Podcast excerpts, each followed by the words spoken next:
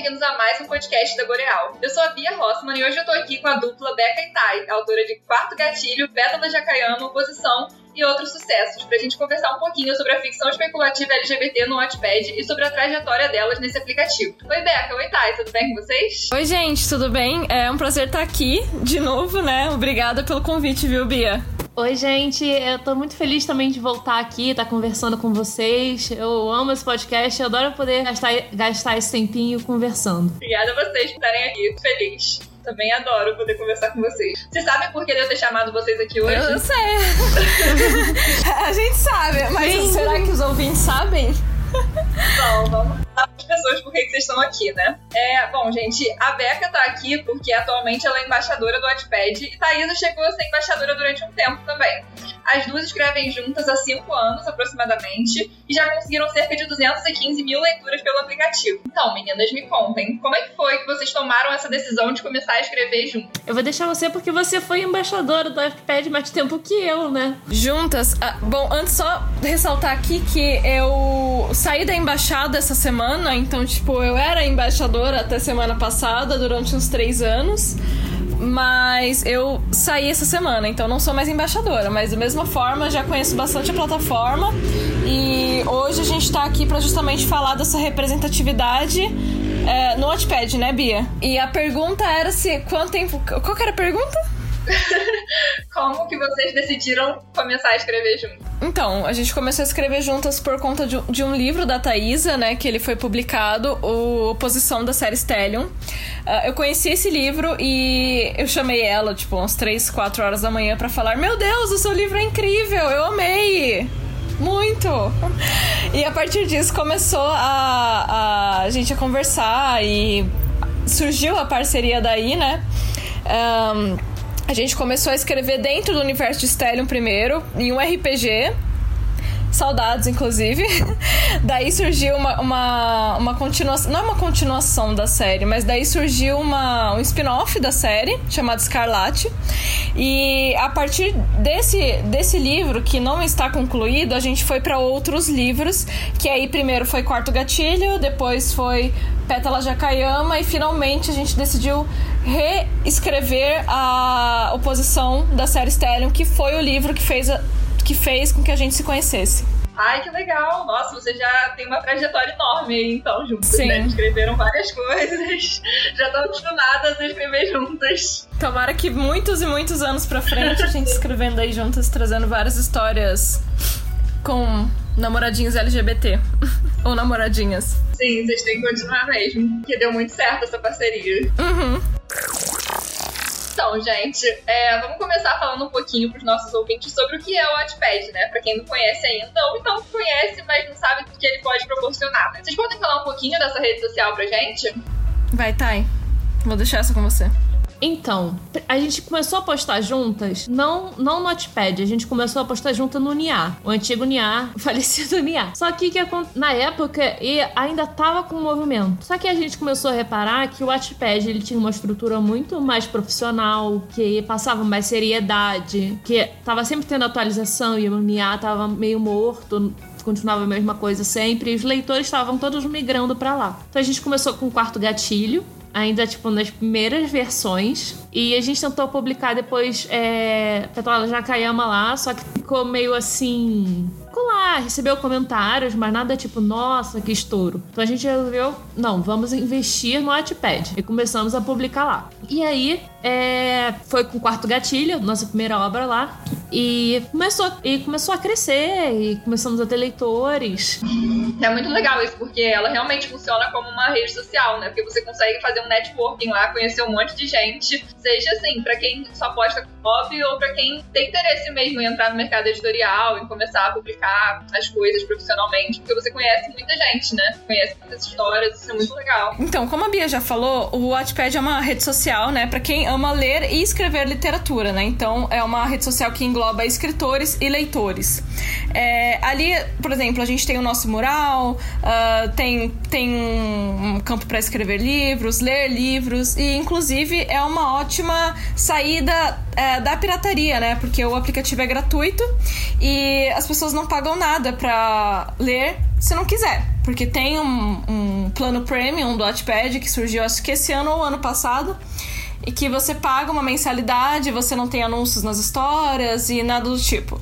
Mas dá para você ler gratuitamente, sem problemas, e Uh, a partir disso, você conhece muitas histórias legais, principalmente as histórias que uh, venceram alguma premiação já ou estão nos perfis oficiais do Wattpad, né? Se vocês procurarem pelo arroba embaixadores, é, é, é embaixadores LP, se eu não me engano, que é língua portuguesa, uh, vocês vão encontrar uma lista de perfis que é, os embaixadores gerenciam, que eles trazem as melhores histórias da plataforma, né? É, porque normalmente as histórias do Wattpad, eles, elas são é, justamente a primeira versão. Então, não é você não vai encontrar na mesma qualidade que você encontraria na Amazon, por exemplo, né? Que é uma história editada, revisada, tudo mais. Mas são histórias boas, são histórias que você consegue acompanhar e muitas pessoas que hoje, que hoje fazem muito sucesso uh, começaram publicando no Watchpad. O Watchpad tem umas moedinhas agora também, né? Isso é para você impulsionar o seu livro, sua obra, alguma coisa assim, para fazer seu perfil mais visível, para ajudar no engajamento? Como é que funciona isso? então, as moedas Watchpad, elas servem para comprar pacotes de histórias pagas, né? Então, como que isso funciona? Uh, você tem que ter o prêmio, e tendo o Premium, uh, você compra as moedas para desbloquear essas histórias pagas. Uh, elas são pré-selecionadas pelo Wattpad. Uh, na verdade, os autores são pré-selecionados, então essas histórias uh, pagas elas não são para tipo todo mundo, por exemplo, não daria para você, tipo, não daria para os nossos leitores nos apoiarem se eles quisessem, porque a gente não foi pré-selecionado, pré-selecionado pelo Wattpad. Inclusive, eu acho que esse programa nem chegou no Brasil ainda, tipo, não tem autores, acho que só tem um autor selecionado pelo que eu lembro. Uh, mas não tá, não tá nem disponível no, no site quando você procura sobre a, a as, as, histórias pagas, tem algumas línguas, mas não tem português ainda. Uh, e aí, mas enfim, isso é uma forma que o Wattpad encontrou para fazer com que os, os escritores se sintam apoiados, né? É, a gente consiga apoiar esses autores na plataforma. E uh, os valores vai de 1 dólar a 10 dólares uh, para você conseguir desbloquear ou um capítulo ou a história inteira, né? Então as histórias ficam bloqueadinhas ali, aí você consegue é, desbloquear elas. Nossa, que legal, né? Então provavelmente o Wattpad surgiu assim como uma rede para você postar suas histórias, mas conforme eles foram vendo que as pessoas foram se profissionalizando, eles começaram a dar essas, é, essas alternativas, né? E finalizar cada vez mais. Assim, eu particularmente acho que tem um longo caminho pela frente ainda, porque. Um, depende muito das intenções deles, na verdade. Mas eu acho que tem um caminho longo aí pela frente para eles uh, conseguirem fazer com que os autores se sintam mais apoiados, sabe? Principalmente no Brasil. Eu sinto que eu, como embaixadora, eu sinto que eles não é, eles se importam mais com os outros países do que com aqui, sabe? Com a língua portuguesa em si. Não sei se a Thaisa sente, sente a mesma coisa. A gente, no início, o que que acontece? A gente começou a publicar Quarto Gatilho numa época em que ninguém lia, ninguém lia LGBT, tava na onda do erótico, romance erótico. Ninguém lia LGBT. E aí eu e a Rebeca a gente ficava tipo, ó, tudo bem, né? Vamos aqui lutar, porque a gente gosta de escrever isso, a gente vai escrever isso e vamos nessa. Então a gente começou a divulgar nos grupos do Wattpad, interagindo com as pessoas. Então no início foi bem difícil, porque o público-alvo não tava voltado, né, para ler isso. Tipo, as pessoas não sabiam, não, não não tinham costume de ler coisa LGBT. E aí, quantos anos foram passando com a gente divulgando, as obras LGBT começaram a bombar mais. E a gente começou a crescer mais e começou a ganhar público, mas foi uma coisa assim que no início foi difícil por conta da pouca divulgação e da, e da pouca pouco mercado, né? De poucos leitores que gostassem de uma história LGBT envolvendo máfia, que tivesse um casal gay. Vamos apoiar autores nacionais, né, gente? Vamos apoiar, é, por favor. Apoie autores nacionais sem fazer hate no Twitter, nos livrinhos deles, tá? Porque isso é muito prejudicial, principalmente com porque normalmente vocês não fazem. Vocês, né? Normalmente as pessoas não fazem isso com os livrinhos gringos. Só com autor nacional. Então é, é lindo, assim, o negócio. Nossa, exatamente. Quer criticar, critica, mas, né? Coloca uma mãozinha é. na consciência. Tem educação, né? Uhum. É, e vocês, vocês falaram que a primeira obra de vocês foi Quarto Gatilho, né? No Wattpad. Vocês lembram qual foi a que teve mais sucesso? Quarto gatilho. A primeira é a que teve mais sucesso logo. Principalmente porque thriller não é uma, um, um gênero, né? Não é uma coisa que tem muito público, né? Não é como né, um young adult ou um, um- Não, fantasia, fantasia até também. Acho que. Mas thriller, no Brasil, eu acho que tem uma. Né, uma. É, é menos público. Então eu fiquei assim muito espantada da gente ter conseguido, acho que atualmente 130 130 mil leituras e de pessoas que ainda estão lá comentando, ainda estão lá vendo. Mas aí eu fico pensando também, tá, cara, quantos trailers de com casais LGBT ou com, com protagonistas LGBT eu já vi? Sinceramente, eu acho que eu só conheço a nossa história. Era muito engraçado que a gente divulgava nos grupos história de máfia. E as pessoas vinham perguntavam, ah, quero o link. E aí quando a gente mandava, você via que as pessoas ficavam meio decepcionadas porque elas esperavam uma história do tipo sequestrada pela máfia, sabe? Não era exatamente o que elas estavam achando. Tipo, ah, a menina foi sequestrada e agora vai ter que casar com o dono da máfia.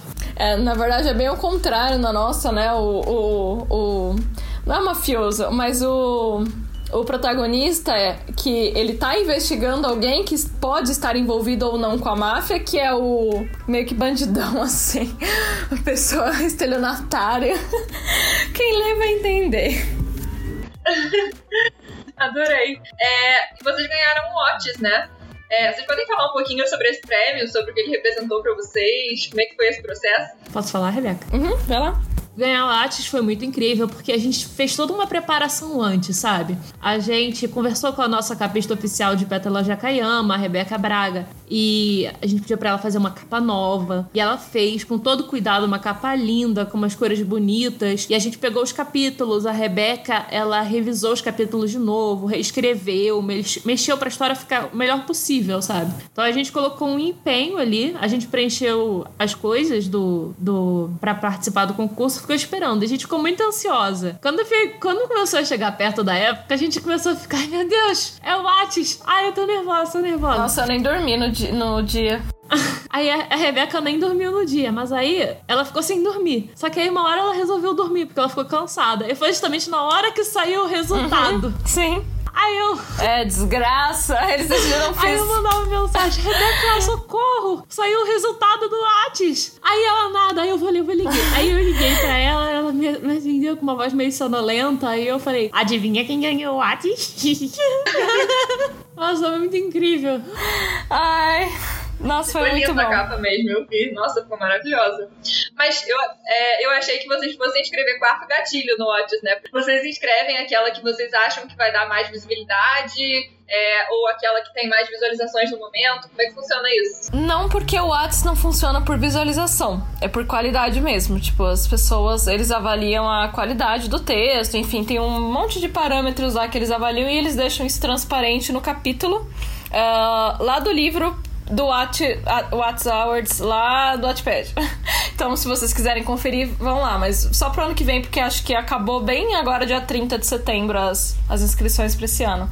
Mas eles não avaliam a, a quantidade de leituras, tá? Então, a gente escreveu Pétala Jacayama, acho que é porque a gente é, confiava mais nessa história na época, né, Thaisa? É, A gente averiguando entre as duas, a, a gente viu que a, a capa, né, tava. Que que, por que, que a gente decidiu escrever Pétala Jacayama, Thaisa? Eu também tô pensando a mesma coisa. Eu acho que foi. Eu acho que foi porque a gente não podia mais escrever Quarto Gatilho, porque acho que já tinha passado o tempo. A gente achava, pelo menos. E também. Ah, e também foi porque a gente preferiu, tipo assim, porque tem pessoas que, que escrevem, ou a gente escreveu o quarto gatilho. Não, a gente não escreveu. Eu tô aqui pensando, é porque, gen- gente, isso foi, tipo, ano passado, então, tipo assim, minha memória é muito curta. Entendi. Mas. A memória é boa, mas eu também não lembro. Mas É, eu tô aqui falando aí, eu fiquei. É porque eu acho que Quarto Gatilho a gente vai reescrever ela toda. É verdade. E tem que mudar muita coisa no início, muita coisa. E, e Pétala Jacayama no início tá, tipo, perfeitinho do jeito que a gente quer. A gente, claro, né? Ainda vai passar por revisão, melhorar as coisas, cortar coisas. Mas quarto gatilho a gente tem que pegar fazer muito trabalho nele. Era Não isso mesmo. tempo. Era isso mesmo. É isso, eu lembrei. E é, o retorno foi grande desde o começo, assim, questão de dores, ou vocês demoraram a conseguir? Vocês tiveram, é, Thaisa falou que vocês tiveram que é, ficar mandando embustar a história, é, falando sobre o enredo e tal, mas como é que foi? Esse retorno já foi, é, já foi rápido? Demorou? Como é que foi? Não, é uma coisa bem lenta. Sim, eu sei que tem pessoas no Notepad, aliás, tem autores no Notepad que tem um retorno muito rápido, né? Mas eu acho que sempre é mais difícil quando as histórias não focam em romance, né? É, a, no caso, a nossa não é erótica. Então, é, é tendências da época, né? Não tô, não tô culpabilizando essas histórias, não tô falando que elas são ruins. Não, são só tendências. Então a gente não. A gente não. É, não conseguiu tanto porque a gente queria escrever o que a gente queria escrever, sabe? É a história que a gente precisava contar no momento, é a história que a gente queria contar e a gente não ia ir para uma coisa erótica, sendo que a nossa vontade era outra, né? A gente, é, eu sempre falo, a gente tem que escrever a história que a gente gostaria de ler. Então, é, é, foi assim, sabe? E qualquer retorno, por menor que seja, eu sempre falei pra Thaisa também, mesmo que tivesse lá uma pessoa acompanhando, duas pessoas acompanhando, a gente ia continuar postando e escrevendo por essas duas pessoas, sabe? Tipo, então não importava pra gente muito a questão de tipo, ai, tem 130 mil leituras ou tem tipo 10 mil leituras. Claro que, tipo, quanto mais melhor, porque é muito bom, né? A gente, como escritor, fica muito feliz com esse sucesso. Mas. Um, quanto mais a gente divulgava, mais vinha pessoas querendo e gostando, e os comentários estimulando a gente. E foi a primeira história que a gente terminou, colocou um fim, assim, no final, e foi, tipo, muito emocionada, porque é, tá bom que a gente vai precisar reescrever tudo, mas. E fazer a segunda parte? é, fazer a segunda parte, mas assim, tá, fim lá, foi legal, sabe? Foi. É, a gente teve sorte, porque a gente sempre. A gente sempre atraiu uns leitores muito bons e muito fiéis. Tipo assim, pessoas Sim. que às vezes faziam desenhos, pessoas que se realmente escreviam fanfics das histórias, elas se realmente se envolviam com, as, com os personagens. E eu ficava tipo, ai, é tão bom, porque, tipo, é muito legal você ouvir, nossa, o livro é ótimo. É ótimo ótimo, vamos ouvir, mas você, quando você sente que a pessoa tá sentindo a história com você, o que você escreveu, o que você colocou pra. Nossa, é uma sensação. Ela usou um tempo dela. E o, o Watchpad foi muito bom para isso, né? Porque a gente, por exemplo, esse. Um, um, a, gente vai, a gente vai lançar um livro agora em novembro. Ah, incrível, incrível. Parabéns, meninas. Spoilers aí, mas não podemos falar, né?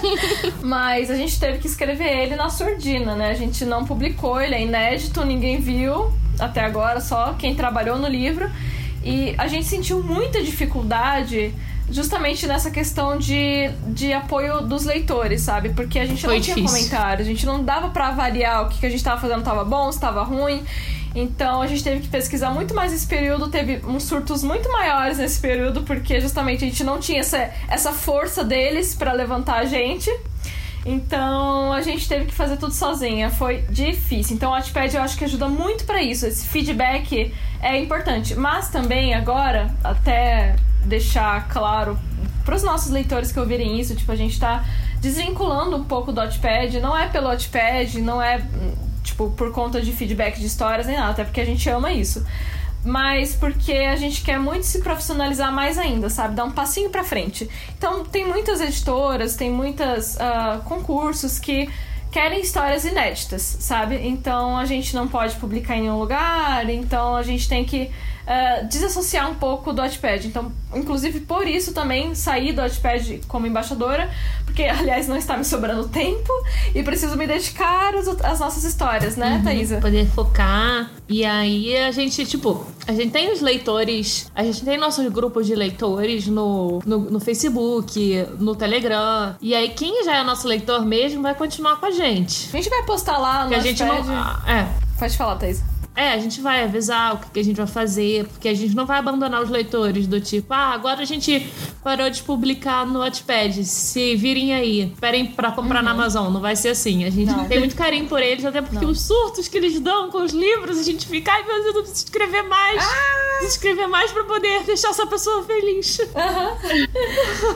a gente tá Opa, só rapidinho, mas a gente tá planejando uma coisa bem legal. Bem legal, assim, vai trazer muita proximidade, até mais do que o Wattpad pro proporciona atualmente. Então fiquem de olho aí. Vem aí. Pode falar, Bia. Eu acho que essa resposta de vocês até dá margem para a próxima pergunta que eu vou fazer, que é: vocês entraram no Wattpad já com o objetivo de conhecer pessoas, de é, encontrar pessoas que gostavam de ler e tudo mais para entrar no mercado editorial? É, ou vocês entraram no Wattpad com o objetivo mais de publicar por hobby, porque vocês gostavam de escrever e tudo mais?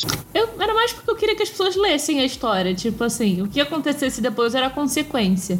Porque eu sempre tive uma visão muito negativa do mercado editorial, do tipo, cara, eu nunca vou conseguir sobreviver com isso financeiramente. Então eu vou escrever por hobby, sabe? Eu vou escrever porque é o que eu amo fazer e eu vou escrever. Eu não vou esperar nenhum retorno financeiro. E, é, e, hoje em dia eu vejo que dá, assim, pra você. É, né? Não assim, ah, vou ganhar dinheiro, faço, vou publicar um livro. Não, é um trabalho sofrido e você tem que se esforçar, tem que fazer um monte de coisa. Mas hoje eu já sei que dá pra tirar um dinheirinho, assim. Não se ficar um ponto de ficar milionário, mas você consegue tirar um dinheirinho. É muito bom, né? Você conseguir ganhar com uma coisa que você ama, né? Por mais que seja pouco é, é, é, muito interessante, mas o Wattpad, eu acho que no meu caso, é, eu e a Thaís, a gente é tipo yin yang, né? Ela, no caso dela foi isso. Mas quando eu peguei para ir pro Wattpad junto com ela, eu tava pensando mais justamente nesse feedback dos, dos leitores. Claro que para eles comentarem também, pra gente mudar de ares, trazer. Mas isso eu acho que o Wattpad ajudou muito a gente a se profissionalizar, sabe? O feedback, a gente. O quanto a gente. O quanto a gente quis trabalhar melhor nessas histórias, sabe? O quanto a gente estudou para dar o melhor e prazo. Aliás, não te pede não tanto de prazo. Acho que o que ajudou mais a gente com prazo foi essa nova história que a gente escreveu agora que vai estrear em novembro. Mas, inclusive. Traumas. É, traumas. Mas foi muito bom. Mas. Foi, porém. Price. Mas, tipo, o Watchpad, ele, ele ajudou a gente bastante Uh, na questão desses feedbacks mesmo. Dinheiro nenhum compra leitor, o amor dos leitores. Eu poderia ganhar um milhão e ter leitores fiéis. Eu acho que eu queria ter leitores fiéis. Porque, nossa, é um. É, sei lá, é o auge. Então vou seguir pro próximo tópico, tá bom, gente? É, bom, vocês vieram frisando ao longo de todo o episódio que os seguidores de vocês foram muito importantes, né, nesse processo de aprendizado, de vocês crescerem, eles impulsionaram muito vocês emocionalmente, psicologicamente. Isso é muito importante, né, para quem produz alguma coisa, para quem é artista, receber esse feedback positivo constante. Mas agora vamos falar do lado oposto, né, gente? Vocês já chegaram a receber comentários negativos porque vocês são escritoras de histórias LGBT de ficção especulativa? Ah, eu quero falar. Fala. Você quer falar, Rebeca? Não, pode falar, à vontade. Então, a gente começou a publicar, mas a. Lembra que a gente falou lá no início do programa que a gente começou a escrever Escarlate, que era um spin-off de Stellium? Aí a gente resolveu publicar essa história no, no Wattpad. Publicamos, só que no, na época era um romance hétero era um romance de demônio com humano. Só que aí a gente ficou tipo, não, não fazer nada mais hétero, não. Cansei de casais héteros. Vamos, vamos fazer um casal gay. E aí a gente já tinha publicado a história. Gente... Aquele ano. Atualmente tem termo. Inclusive, prefiro. Ah, ah, tá, aquele ano. Eu, tava, eu vi aquele ano. Eu falei, que aquele ano? Qual, qual foi aquele ano? Mas é isso, só queria acrescentar. não é casal gay, não, é aquele ano. Pronto, pode falar, Thaisa. Eu, inclusive, acho lindo esse termo. Mas aí, é, a gente já tava com a história publicada, os primeiros capítulos, tipo assim, nem parecia o casal primeiro ainda, sabe? E aí a gente colocou uma nota, ó, a gente vai mudar, a gente vai mudar a estrutura da história, a gente vai colocar um casal gay. Os comentários foram absurdos. Foram tipo, ai, eu não quero mais ler porque eu me acostumei que era um casal hétero. Eles nem tinham tido interação. Eles nem interagiam. Eles não chegaram a interagir. E as verdade. pessoas, ai, que coisa Vocês horrível. Vocês estão publicando gratuitamente. É, sabe? Não tinha nada. A gente só tinha mostrado os personagens. Mas quando a gente, a partir do momento que a gente mostrou que falou que ia ser um casal gay, a revolta dos leitores foi muito grande. A gente ficou, gente, mas sabe qual a diferença? Por quê? Que a história fica melhor ou pior se o casal for gay? Não tô entendendo de vocês. Essa história, ela tava fazendo muito sucesso. Tipo, essa história, se a gente tivesse con continuado com um casal hétero, como, como foi no início, etc., tinha bombado. Porque tava, tava muita leitura. Só que não. Só que não. Porque não era, novamente, a história que a gente queria contar. E a gente mudou, a gente viu que, tipo, não queremos fazer um casal hétero, vamos mudar, porque nós temos esse direito. Inclusive, se você é leitor do Notepad, você fica exigindo uh, coisas dos escritores, por favor, paguem o PayPal deles, porque aí vocês vão ter O PicPay quer dizer, paguem o PicPay deles, porque aí vocês vão ter direito de reclamar. Mas a pessoa está ali fazendo de graça, sabe? Então, por favor, relevem ganhando vários nadas. Então, relevem os comentários de vocês uh, pedindo atualização. Claro que pedir atualização sempre é bom. Adoro os leitores fofinhos que vêm perguntar como eu tô, como a gente tá, né, no caso. E é, quando, a gente, quando a gente pretende prosseguir com a história. Mas tem pessoas que, assim, o hate. Não é hate, mas tem pessoas que é. É, são comentários muito pesados. E eu acho que isso, acho que todo escritor do Ashpad é, tem, tem dessa, sabe? Percebe isso. Não, eu tô publicando gratuitamente ali para as pessoas, né? Publicando porque eles querem publicar e as pessoas vêm cobrando como se eelas estivessem pagando um preço absurdo, né? Pra estar tá lendo aquilo. Exatamente. Ai, que ódio. As pessoas confundem. As pessoas confundem. Qual foi aquele vez que a gente falou? Tipo, ah, se vocês não tinham a história completa, não tinham nem que ter começado a postar no Wattpad. Aí eu fiquei, amada. Eles comentam nesse nível. Não, teve uma aqui. Amaram. Eles comentam as coisas nesse odiar, nível. Né? Porque uhum, isso, isso. Legal. Sim, sim. Sim, exatamente. Tem até uma que virou e falou também. Cadê? Ela, a Farol falou assim: Eu vou ler a mensagem. Bora, filha, continua escrevendo. Ainda quero ler Segunda Lâmina, que é um outro livro que a gente tem. É, gente, é difícil, não é fácil. um dinheirinho no PicPay ninguém quer dar, né? Muito folgado. E são as pessoas normalmente. É, eu lembro que no primeiro episódio da primeira temporada, Representatividade que Queremos, a Nath Nobre, que é associada aqui da Boreal, falou que isso aconteceu com ela também. Disse que ela tinha publicado uma história e recebeu vários feedbacks negativos só porque a história era LGBT e as pessoas não sabiam disso. E eu acho que isso deve acontecer muito com quem escreve ficção especulativa, né? Porque a ficção especulativa ela não tem um foco no ser LGBT, o foco é no cenário, é na história, enfim, né? É em tudo, mas não é no, na, na pessoa ser LGBT. O foco não é no fato dela ser LGBT. Então, assim, às vezes a pessoa pode chegar e falar, ah, vou ler uma história hétero. Porque existe essa heteronormatividade, né? Você sempre espera que tudo seja hétero e não que seja LGBT. Aí ela chega e vê que não é, que é LGBT. Então, né? Vocês acham que as pessoas, né, LGBT não têm o direito de serem outras coisas que não sejam ser LGBT, não? Pelo amor de Deus, gente. Exatamente. Foi esse um dos motivos, inclusive, que o Crivella quis boicotar lá, quis censurar as, as HQs, né? Porque era uma, era, um, era uma HQ que não tinha um enfoque no LGBT, não estava indicado que era que LGBT, afinal, LGBT não é um gênero. E, e aí as pessoas compravam e tinha um beijo gay no meio do livro. E aí, e aí, tipo, não pode, porque isso é enganação. Tipo assim, o que, como assim enganação, né? Inclusive, acho que foi a mesma coisa, o mesmo comentário que fizeram na história da Nath, né? Esse negócio de enganação, né? Você está me enganando. Sim, porque eu li esse livro pensando que era uma fantasia. Tá, mas o que, que, que, que inibe a fantasia ter um protagonista LGBT? Sabe? Então as pessoas têm que colocar na cabecinha delas que uma coisa não tá ligada à outra. E a gente, como escritor, não tem que se intimar por esse tipo de comentário, sabe? Porque as coisas estão mudando, elas estão melhorando nesse aspecto. Uh, é nesse momento, principalmente do Brasil, que eu acredito que a gente tem que ir lá e mostrar mais ainda. Gente, a gente tem que lutar. Não é porque existem pessoas preconceituosas que a gente tem que desistir. Em todos os gêneros. Não é só em fantasia. Quer produzir Young Adult, produz Young Adult, produz. Cara, tudo, tudo a gente precisa de mais protagonismo LGBT.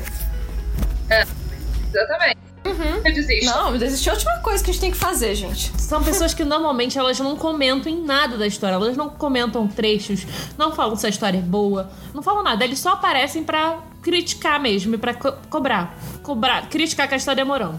Um feedback bom eles não, só pra é. reclamar mesmo. Pegando o gancho, né, dessa resposta de vocês, como é que foi que vocês decidiram começar a publicar histórias LGBT? É. É muito engraçado essa pergunta, porque antes, quando eu não me entendia como bissexual ainda e achava que era hétero e blá blá blá blá blá blá, eu gostava, eu lia livros tal, normal. E foi um anime que me fez começar a gostar de, de casais e de protagonistas LGBT, né? É foda dizer isso, mas eu acho que é uma internalização muito grande que a gente tem, essa heter, heter, heteronormatividade, desde né, bebezinhos, desde crianças. E nunca me veio à mente, tipo assim, eu não gostava, inclusive, eu falava que, tipo assim, ah, eu prefiro ler livros héteros em vez, tipo assim, sabe? Uh, e foi com anime que eu comecei a gostar, simplesmente comecei a gostar de um chip lá que nem é canon mas comecei a gostar do chip. E foi a partir foi a partir daí que, tipo, foi pra frente, me entendi como parte da comunidade e agora só escrevo isso também porque é disso que a gente precisa. E você, Thaisa? Cara, eu comecei a gostar de coisa LGBT muito, muito mais nova, porque eu sou da, da geração que, que via anime yaoi, tipo Gravitation, Loveless, que são problemáticos, inclusive, deixa, bom, bom ressaltar. Mas na época, quando você é criança, acho que às vezes, você, principalmente naquela época, que não tinha internet do jeito que é hoje, você não conseguia perceber as problemáticas. Então eu via animes, e aí eu chipava os personagens, aí eu escrevia fanfics dos personagens juntos.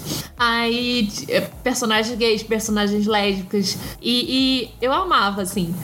Aí eu fui escrever Stellium, e aí o casal principal, é, o trisal principal, né? Porque é um poliamor era LGBT também. E aí, quando a gente. Quando eu comecei a reescrever com a Rebeca, eu tava num limbo entre escrever hétero e escrever LGBT, assim, meio assim. Mas aí, quando a gente pegou pra, escrever juntos, a gente falou: não, vamos escrever coisas LGBTs, porque, olha, é, é muito. Já tá cheio de coisa hétero no mundo, sabe? Vamos encher isso aqui mais de arco-íris. E eu sou poliamorista. E eu e a Thaís, a gente é bissexual, né? Então a lógica, sabe? A gente quer se ver nos livros. É, e a Thais é, ainda por cima é poliamorista. Então, por isso que, acho que dos cinco livros que a gente tem, os três são de poliamor. Tudo de polifidelidade. Sim. É muito A gente poliamor. não gosta de fazer com relacionamento aberto. Esse é o nosso não. tipo de poliamor. Eu não gosto, então nada contra, mas nada e capricorniana, contra. só de opção. relacionamento aberto. De verdade. Tenho até amigos que são. É, assim, pra mim não funciona. Não, nada, nada contra mesmo. Tipo, as pessoas fazem o que elas quiserem. Mas eu, eu, É eu ter- crio ranço porque todas as representações de poliamor na mídia sempre são de relacionamentos abertos. Sempre são assim. E eu fico, cara, por que não fazem, vezes, mostram às vezes relacionamentos fechados? É, as pessoas, elas, quando elas olham poliamor, elas já interligam, tipo assim, já fazem um paralelo, relacionamento aberto. E não é, sabe? Não é sempre assim. Existe, sim, existe, normal. Só que, porra, não é sempre assim, caramba, sabe? Eu queria ver mais assim. Eu gosto de histórias assim. Então, por isso que, como a gente não tinha, a gente escreveu. Nossos relacionamentos, nossos poliamores, nossos, nossas histórias de poliamor são relacionamentos fechados. Sim. E acho que até hoje, o único. Cara, a gente não encontra filmes, séries e livros de, de poliamor com polifidelidade, né? Com os, poli- com os relacionamentos abertos até tem. Mas eu não costumo ler porque aí eu já não, não, não gosto muito. Prefiro polifidelidade.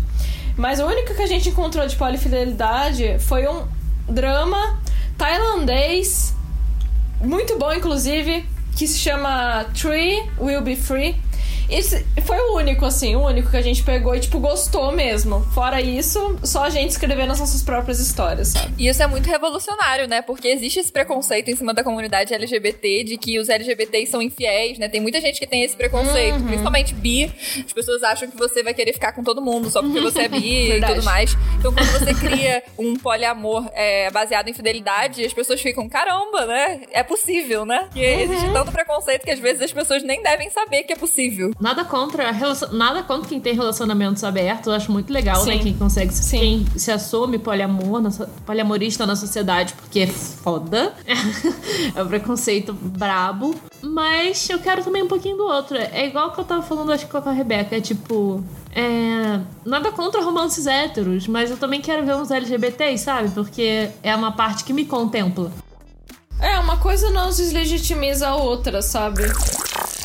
E agora vamos passar pro último tópico, gente. É, a gente sabe que a ideia de vocês para desenvolver a Boreal partiu de uma análise né, da estante LGBT da Amazon, em que vocês viram que quase 100% dos livros que estavam lá ou erotizava a comunidade ou abordava preconceitos e sofrimento. É, a gente pode dizer que a ficção especulativa com foco no público LGBT é algo revolucionário? Todas as pessoas que eu falo da Boreal, né, que eu comento, e as pessoas ficam tipo, "Ah, que incrível! Tipo, meu Deus, é uma iniciativa muito necessária, etc.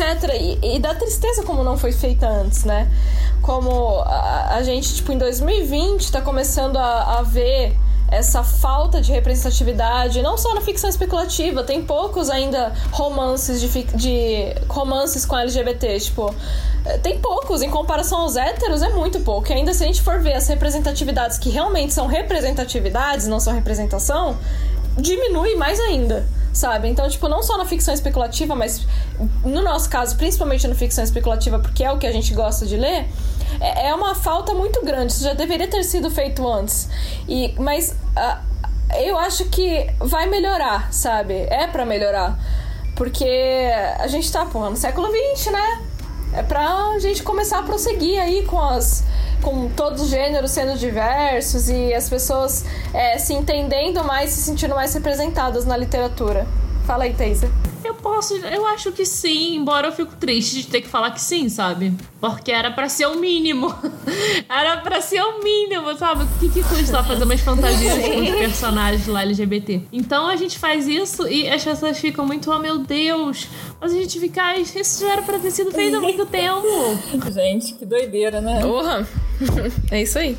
Não, eu ia só comentar que hoje em dia estão publicando muito livro LGBT. Então, mas a maioria é Young Adult e Slice of Life, que é tipo a, a pedaço da vida da pessoa, é mais uma coisa mais. Não, não tem fantasia, não tem nada assim elaborado. É o que tá mais bombando, que estão mais publicando. Eu acho ótimo, porque mais pessoas estão lendo coisa LGBT. Mas o espaço pra, pra fantasia, pra ficção científica ainda é muito pequeno. As pessoas ainda, ainda se chocam. Como se estivesse falando vai se descobrindo fogo, sabe? Você escreve um livro de fantasia com protagonismo LGBT? Aí eu fico, é, é, acontece. Isso pode acontecer. Não tem ninguém proibindo. E aí a gente espera que a gente ganhe cada vez mais visibilidade, porque quando a gente começou, quando tudo isso aqui era mato, tudo aqui era mato, parte de, de coisa LGBT, só tinha coisa erótica. A gente viu que cresceu bastante nos últimos anos, então a gente espera que cresça cada vez mais. É a nossa esperança, torcendo e fazendo de tudo para isso acontecer. Dependendo da gente, que vai crescer muito. Aliás, falando disso, ah, né? Vai bombar. É. Contem um pouquinho pra gente sobre as inspirações de vocês, né? Que são diretora e vice-diretora da Boreal, pro surgimento da Abra Queerdabra, a nossa coleção atual. Primeiro, né? A, a, a, começou a Abra Queerdabra por conta justamente dessa falta na Amazon, né? A gente tava num, em grupo e a gente comentou simplesmente que né, a gente sentia falta desse tipo de narrativa. E aí, daí partiu um trabalho de quase dois anos, né? Da gente desenvolvendo um mundo, tentando inovar também na forma que isso é contado e uh, no world building também, né? Porque eu, como jogadora de RPG, e a Thaisa também, a gente sabia que se a gente fizesse uh, um universo compartilhado, ou seja, que todas as histórias se interligassem, e a gente ainda preferiu fazer um negócio mais difícil ainda, porque são livros, não são contos, né? Porque se a gente pudesse escrever contos, ele já estava publicado há muito tempo. Mas aí a gente decidiu ir pelo caminho mais difícil do difícil, né? Quero fazer um universo compartilhado com livros. Ainda no começo eram novelas, né? Mas aí a gente percebeu que não ia dar. todo, mundo tava, todo mundo tava ultrapassando palavra, então tudo bem, então a gente faz livro, não tem problema. Então, a, as maiores inspirações eu acho que é, é, fazer com que as pessoas consigam uh, ver os contos de fadas de uma forma diferente, né? Porque, para quem não sabe, a Quardabra ele, ele faz uma releitura dos contos de fadas. Uh, então a gente queria muito que mais pessoas conhecessem esse universo, soubessem que existe sim uma ficção especulativa LGBT e que às vezes essa ficção especulativa pode ser só um detalhe no enredo. Por exemplo, a Armadilha para Lobos, da Maria Luísa Albuquerque, é um livro em que está inserido nesse universo mágico é, de Nova Eldorado, mas a história se foca mais no colegial, né? Não, não tem um grande destaque para fantasia, mas, por outro lado, tem histórias que têm esse destaque maior para fantasia. Assim como tem histórias que tem mais para suspense ou terror e tá ali num universo que tem magia, que já é especulativo, né? Então as pessoas ficam ficção especulativa, ó, oh, o que é isso? Mas é justamente, é, é, é um mundo especulativo, sabe? É você especular um detalhezinho do mundo já torna uma ficção especulativa. Então, é, eu, eu acho que é isso, sabe? A inspiração maior foi, foi para que as pessoas conhecessem e, e encarassem isso de uma forma mais normalizada, assim, sabe? É... Não, eu concordo. É isso. Thaisa? A Rebeca falou tão bonito, eu fiquei, nossa, olha, eu jamais conseguiria dar uma resposta tão bonita e elaborada. Ai, Thaisa, não. Até pare com isso. Não parece. Adorei, gente. A, a Abracadabra tá incrível mesmo. É algo completamente diferente, né? Porque releituras de contos de fadas, de Cinderela, de Branca de Neve, já tem várias, mas assim, não desse jeito. Cinderela? Tem. Uhum. Cinderela é o máximo das, das, das, releituras, né? Mas a gente mesmo assim conseguiu fazer uma coisa muito diferente. Muito diferente, muito gente. Muito diferente. Então, tipo, uma das maiores inspirações é essa também, sabe? Fazer as coisas diferentes, sabe? Entregar coisas diferentes. A Boreal tá proposta a ajudar também autores nacionais a ingressarem nesse mercado, sabe? Pessoas que querem produzir esse tipo de narrativa. E, inclusive, se você produz esse tipo de narrativa, logo, logo aí estaremos abrindo vagas para associados. Sim, a gente então vai estar abrindo. Ar. né, Bia? Sim, gente. Fiquem Marqueteira da Boreal. Fiquem atentos, gente, porque é um mercado em crescimento ainda, mas que tem muito a oferecer e tem muita gente que quer ler, né? Ficção especulativa LGBT. Tem um público enorme que está em busca desse tipo de conteúdo e que ainda não tem acesso, né? Não conhece e só conhece as histórias já clichês, né? LGBTs que todo mundo já viu, que passa no cinema e tudo mais. Então vamos ficar atentos aí pra gente se juntar, pra gente criar essa rede de apoio que vai ser incrível. Vai ser incrível, gente. É isso aí. Leiam a Abra Kerdabra, apoiem os autores nacionais e leiam ficção especulativa LGBT e usem o Wattpad. Isso. E o que vocês esperam pro futuro da Boreal, já que a gente tá falando disso? Olha, eu espero a completa dominação no mercado editorial e a implantação da ditadura gaysista no Brasil. Eu sei que com muito esforço a gente consegue chegar lá. Não vai ter mais livro hétero, todos os livros vão ser LGBT. Vai ter que ter cota pra hétero. Esse é o boletim da Boreal. Por trás de todas aquelas cores é Sim. é isso, gente. A polícia, é né? Opa, aí. para aí. É essa, esse, esse é o objetivo da Boreal. Ficção especulativa? Então pode passar. A gente vai implantar a ditadura borealista. Não, nada contra hétero, né? Até amigos que são e tal, mas eu acho que a gente tem que. Não precisa ter coisa hétero em todos os lugares. Como é que eu vou explicar para meus filhos? Com LGBT. A gente dominar o Watchpad também, então é assim, já que a gente tá. Nesse episódio a gente tá falando de Watchpad, vamos dominar o Watchpad e fazer os, os, os, os héteros chorar, porque não vai ter mais história hétero, agora eles só vão ler história LGBT, isso aí. Lembrei agora de Evelyn Hugo, que todo mundo achava que era hétero. Eu também achava. Beijo pra Meu Beijo pra hétero. beijo. Nossa, eu achava super que era hétero. beijo. uhum. Tá vendo? É isso que a gente tem que fazer. Care hétero. Não, peraí, peraí, não. Baiting, hétero baiting. É isso aí que a gente precisa fazer. Hétero baiting. Porque a pessoa vai começar a ler e vai falar, ué, estou lendo uma coisa LGBT. Hétero baiting. E outra coisa, eu proponho aqui a gente fazer um episódio só pra falar de heterobaiting e de, e de poliamor, porque acho que precisa muito de episódio de poliamor, gente. A Thaisa tem muita coisa pra falar de poliamor. Gente, Ai, eu adoro essas histórias que você acha que tudo que vai ser hétero. Quando você vê, você não é, você fica, ai meu Deus, meu coração tá derretendo. Eu não sei, eu tô sentindo uma emoção muito grande dentro de mim. Tem tantas histórias que a gente só queria que fosse LGBT, sabe? A gente olha e fala, ai, mas seria tão bom se isso aqui fosse LGBT. Vou criar minha própria história. Assim, pronta. Eu em todos os livros. É isso. Exatamente. Exatamente, gente. Se vocês querem ver alguma coisa que não existe ainda, escrevam, que a gente quer ver o que vocês têm a dizer. A gente Sim. quer ler, exatamente. Publiquem. Quer, queremos Fala muito ler. Boreal. Boreal tá aí pra isso. Ajudar na, na ditadura borealista. Pode vir. Não vai ser todo mundo assim. E é com essa frase incrível que eu agradeço a participação de vocês, meninas.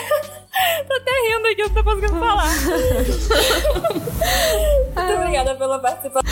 E assim termina o episódio do Fala Aurora. Sim. Adorei. Muito obrigada pela participação de vocês. Foi muito bom ter vocês aqui, foi muito divertido. E para vocês que estão ouvindo a gente, continue acompanhando as redes sociais da Boreal, nosso Instagram, nosso Twitter. A gente vai deixar aqui na descrição, mas é aborealbr em todas as redes. Interajam com a gente, comentem sobre as percepções de vocês, sobre os livros da Abra por Dabra agora, né? Que a gente tá lançando. a gente sucesso. quer saber o que vocês estão achando. Indiquem para amigos, que a gente precisa dessa divulgação para realmente conseguir, né? Ganhar um espaço maior no mercado. Fazer a ditadura, ditadura borealista. É isso aí, ajudem. a gente agradece. E olha só, gente, mês que vem tem mais um livro lançado aí. Fiquem atentos, Sim. hein? Fiquem atentos Sim, aí. mês que vem tem outro. É, e agradece, a gente agradece muito por todo o retorno que vocês estão dando pra gente, né? Comentando sobre as histórias, é, comprando os livros. A gente ficou muito feliz com o retorno que vocês deram pra gente em Armadilha para Lobos. Foi um sucesso. Sim, foi incrível. A gente tá muito feliz. Muito obrigada mesmo. É, as nossas redes sociais pessoais vão estar na descrição também. E se vocês quiserem acompanhar a gente, a gente costuma postar algumas coisas relacionadas à, à literatura e tudo mais. E é isso, gente. Obrigada a todos que estão ouvindo. Obrigada, meninas. Obrigada, Bia. Beijo, Um Obrigada, beijo, gente. obrigada, Tchau. Bia. Obrigada, gente. Tchau, tchau. E até o próximo.